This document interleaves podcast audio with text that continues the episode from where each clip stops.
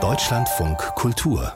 Fazit Unterschiedlicher können Filme kaum sein als die beiden, die wir Ihnen jetzt vorstellen möchten. Das ist einmal Dune 2, die Fortsetzung der erfolgreichen Wüstenplaneten-Saga von Denis Villeneuve und der andere das Holocaust-Drama The Zone of Interest, das für zwei Oscars nominiert ist. Anke Lewicke hat beide Filme schon gesehen. Fangen wir doch mal mit Dune 2 von Denis Villeneuve an. Der Film basiert ja auf einem Kultbuch Dune, der Wüstenplanet von Frank Herbert. Hier mal mal ein Ausschnitt. Diese Welt ist unvorstellbar grausam. Ihr bekämpft die Hakon seit Jahrzehnten. Meine Familie bekämpft sie seit Jahrhunderten. Sie wurde massakriert. Wie auch mein Vater. Dein Vater war kein Freund von Rache.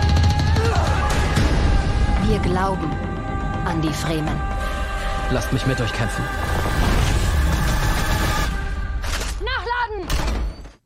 Also ganz viel kämpfen, Anke Lewicke. Wer kämpft denn hier eigentlich um was oder um wen? Um was geht es eigentlich in Dune 2?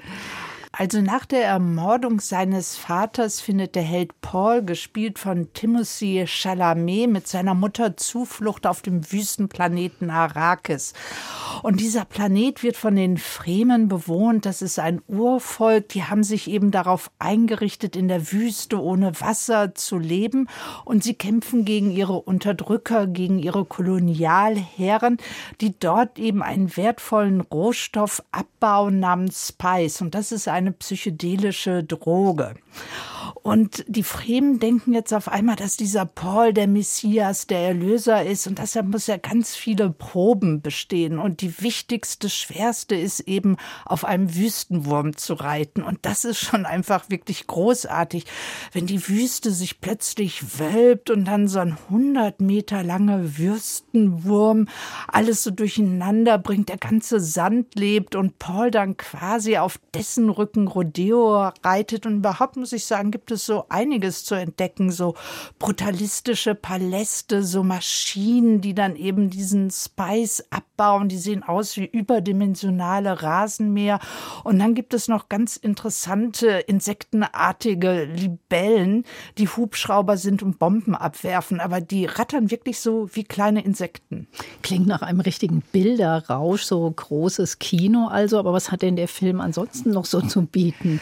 Also man muss schon sagen, dass Villeneuve eine ganze eigene Bilderwelt kreiert, aber letztlich keine eigene Welt damit erschafft. Also er arbeitet dann schon mit den gängigen Versatzstücken und dieses ewige Geraune um den Erlöser Messias, das ist schon ganz schön anstrengend. Mir werden dann auch zu häufig so Bilder vom Ornament der Masse so zelebriert, diese schreienden Männer und es dürfen hier zwar auch Frauen kämpfen, aber am Ende die entscheidenden Kämpfe sind dann immer Mann gegen Mann mit Dolch, also sehr martialisch. Und dann gibt es noch Christopher Walken, der ist eigentlich ganz lustig, so als unberechenbarer Herrscher in so einem langen Gewand. Der hat so was von so einem Fantasy-Oper, muss ich sagen. Aber dennoch bleibt man irgendwie dran, weil man sich so fragt, Paul macht so viele strategische Entscheidungen, wird er dann irgendwann vielleicht doch erlöst? Und besonders interessant ist die Figur seiner Mutter. Die wird nämlich immer unberechenbarer, so eine hohe Priesterin mit so tätowiertem Gesicht. Und da muss man ein bisschen auch an Lady Macbeth denken. Da kommt so was Shakespearehaftes rein. Also im Endeffekt muss ich sagen, die drei Stunden gingen schnell rum und ich bin gespannt auf den dritten Teil. Jetzt haben wir noch einen ganz anderen Film, Jonathan Glazers The Zone of Interest, für fünf Oscars nominiert, darunter bester Film und bester nicht englischsprachiger Film. Es wird nämlich Deutsch gesprochen. Christian Friedel spielt den Lagerkommandanten Rudolf Höss und Sandra Hüller seine Ehefrau Hedwig. Was begeistert alle so an diesem Film?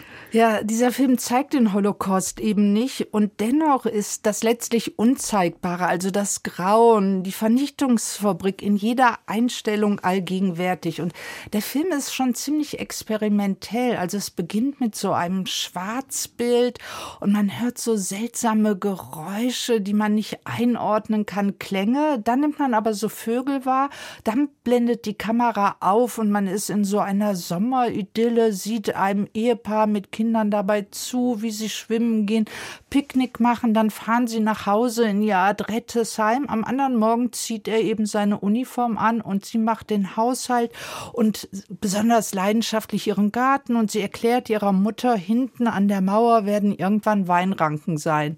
Nur, dass es eben die Mauer ist, die dieses Haus von Auschwitz trennt. Und der Alltag geht da ganz normal weiter. Der Film skizziert diesen Alltag, aber trotzdem wird das Ganze immer zu einem Haus des Todes, weil auf der Tonspur passiert immer was und immer mehr nimmt man eben das Bällen, die Schüsse und das Schießen wahr. Und dann gibt es eben so Szenen wie die Kinder gehen noch mal baden. Danach kommen sie in die Badewanne und auf einmal gibt es so einen Aschenrand an der Badewanne. Hm, das klingt ziemlich äh, bedrückend. Und Sie haben einen O-Ton mitgebracht von Christian Friedel, der beschreibt, wie er den Zugang zu dieser Figur des Rudolf Höss gefunden hat. Also wie kann ich jetzt auch so, dass man eben nicht sagen kann, ah, das ist jemand, der hat nichts mit mir zu tun, sondern es ging ja auch darum, dass man einen Spiegel, dass die Zuschauenden einen Spiegel auch teilweise von sich sehen. Selbst, wir sind nicht alle Nazis, um Gottes Willen, aber aber die Dunkelheit, die Entscheidung, die diese Menschen treffen, die Ignoranz, die Abspaltung, das sind Dinge, zu denen wir alle fähig sind. Christian Friedel, der in The Zone of Interest Rudolf Höss spielt. Ist das denn tatsächlich so, Anke Lewicke, dass dieser Film uns einen Spiegel vorhält? Und wenn ja, wie macht er das?